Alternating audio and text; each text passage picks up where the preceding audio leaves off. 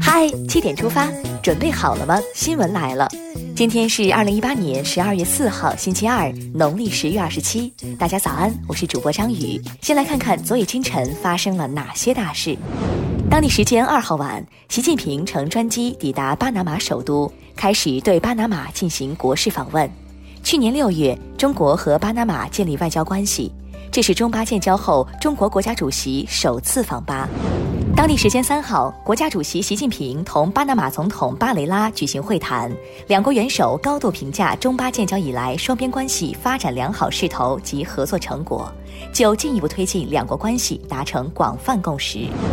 三号，在对葡萄牙共和国进行国事访问前夕，国家主席习近平在葡萄牙《新闻日报》发表题为《跨越时空的友谊，面向未来的伙伴》的署名文章。三号，文旅部对部分高档酒店卫生问题查处进展进行通报，已责成北京、上海、福建、江西、贵州等五省市相关部门依法进行调查处理。被曝光旅游饭店也陆续提交了整改材料，正在整改中。高档不能就体现在收费上，服务和卫生更得跟上。国家税务总局近期发布，将逃避追缴欠税纳入重大税收违法失信案件的标准，由欠缴税款金额一百万元以上的修改为十万元以上的。被公布的当事人将遭到限制出境等惩戒。该新规自二零一九年一月一号起施行。纳税是义务，不尽义务就得受惩处。针对当前一些地方天价彩礼、奢侈浪费办婚礼的问题，民政部日前要求全面推进婚俗改革。倡导简约适当的婚俗礼仪，反对利用婚礼敛财，抵制天价彩礼、铺张浪费、低俗婚闹、随礼攀比等不正之风。彩礼这事儿，请问丈母娘们都传达到了吗？国家药监局公告，特芬维麻片和特洛维麻胶囊这两种感冒药存在心脏毒性不良反应，使用风险大于获益，停止在我国的生产、销售和使用，已上市销售的召回。本来就想治个感冒，咋还心脏不好了？我选择喝开水。现在关注一条总台独家内容：向我开炮，这不是电影，这是守护我们的中国军人。中央广播电视总台开讲了节目，请来军人韦昌进开讲。他参加过一次边境军事行动，失去一只眼睛，当时眼球被弹片打出眼窝，他生生把眼球塞回眼窝，继续战斗。他身上二十二处伤口，历经十五次大手术，现在还有四枚弹片留在身体里。他说：“必须守好脚下的领土。”接下来了解一组国内资讯：痛心，又有两位南京大屠杀幸存者离世。赵金华老人于二号凌晨十二点半去世，享年九十四岁；陈广顺老人于三号凌晨一点二十去世，享年九十四岁。今年已有二十位南京大屠杀幸存者去世，历史永远不会被遗忘。老人一路走好。你那儿的空气还好吗？近日，中国中东部多地出现重污染天气。生态环境部三号称，此次污染过程影响范围大、持续时间长、污染程度重，是今年以来最重的一次污染过程。此外，随着西北冷高压系统快速东移，华北、东北地区还将经历一次沙尘短时过境影响。对于这次的沙尘影响，乌鲁木齐网友已经感受到了。十二月一号，新疆乌鲁木齐城区出现黄雪现象，从空中俯瞰，小区被黄色积雪覆盖，停放的车辆像涂抹了一层巧克力。网友戏称乌鲁木齐的提拉米苏。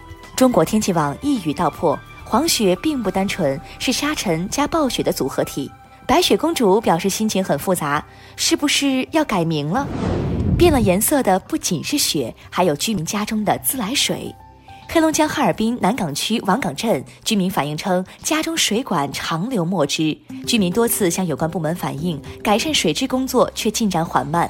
当地政府回应，立即启动应急预案，对六个小区水质采样检测，对涉事单位、部门和相关负责人监管不力予以追责。城市供水是基本的公共服务，非得要靠曝光才能解决吗？最近被曝光的还有这位海关工作人员。二号，广西南宁雍州海关工作人员开执法车执行监管任务，逢马拉松交通管制，海关人员与交警争执，一人对交警称：“你算什么东西？把你们领导叫来，你们局长都是我的部下。”海关今日发布情况声明，对工作人员不当言语表示歉意。这位工作人员，这下不仅他的领导看见了，你的领导也看见了。说起嚣张，这位退票的女子也不遑多让。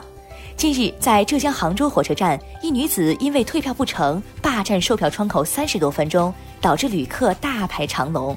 民警到现场对该女子劝说未果后，便决定将其强制带走。可霸窗女子却对民警拳打脚踢，最终该女子被拘十天。这下票不用退了，等十天出来也过期了。有些大人太让人脸红了。还不如一个小学生。浙江宁波慈溪的小学生黄维意外走红网络，原因是在同一趟公交车上，短短十二分钟连续四次让座。好孩子，希望多多看见这样的网红。三号，咬文嚼字公布二零一八年十大流行语，命运共同体、锦鲤、店小二、教科书式、官宣、确认过眼神、退群、佛系、巨婴、杠精。佛系的我官宣。我就想当个锦鲤，拒绝巨婴和杠精。看完身边事，把目光转向国际。先来了解一下法国黄背心运动。法国巴黎黄背心运动变成严重骚乱。当地时间二号，法国总统府召开紧急会议应对黄背心运动持续至第三周，数千名示威者与警察对峙，示威者四处打砸纵火，在凯旋门上涂鸦标语，象征法兰西共和国的玛丽安娜雕像遭砸烂。美国总统特朗普表示，他或将于明年一月或二月与朝鲜最高领导人金正恩再次举行会晤，但目前还没有确定会晤地点，有三个可能的地点正在考虑中。艾特欧佩克成员，你收到一条新消息：卡塔尔能源部长表示，卡塔尔将于明年一月退出石油输出国组织欧佩克。又有人要退群。书店美如画，阿根廷布宜诺斯艾利斯的雅典人书店被誉为全球最美书店。这家书店原是一家建于1919年、华丽精美的老剧院，如今还保留着古典歌剧院的风格，舞台及丝绒幕布等均保存完好。有生之年打卡系列，接下来是今天的每日一席话：有道以统之，法虽少，足以化矣；无道以行之，法虽重，足以乱矣。二零一五年二月二号。习近平总书记在省部级主要领导干部学习贯彻党的十八届四中全会精神，全面推进依法治国专题研讨班上发表重要讲话，引用了“有道以统之，法虽少，足以化矣；无道以行之，法虽重，足以乱矣”。他强调，党大还是法大是一个政治陷阱，是一个伪命题。对于这个问题，我们不能含糊其辞、语焉不详，要明确予以回答。这句话出自刘安及门客的《淮南子·太祖训》，意思是用道来统一民众，法令即使很少，也足以使人们感化；不用道来推行，法令即使很多，也足以发生混乱。最后进入今天的每日话题：打车把手机落在车上，司机送回手机索要一百元跑路费，这钱该不该给？近日，蔡先生在长沙乘坐的士时，把手机落在车上。他随后联系司机，却被表示需要给一百块钱才能送。支付了一百元后，他吐槽长沙的出租车司机没想象的那么好，还称司机有义务送回来。有网友表示，司机没理由为你的失误付出时间和油费。也有网友认为一百元太多了，司机可以打表送来，按照计价器付费。你怎么看呢？好了，今天的七点出发就到这里。更多精彩新闻，请关注央广新闻微信公众号。我们明天再见。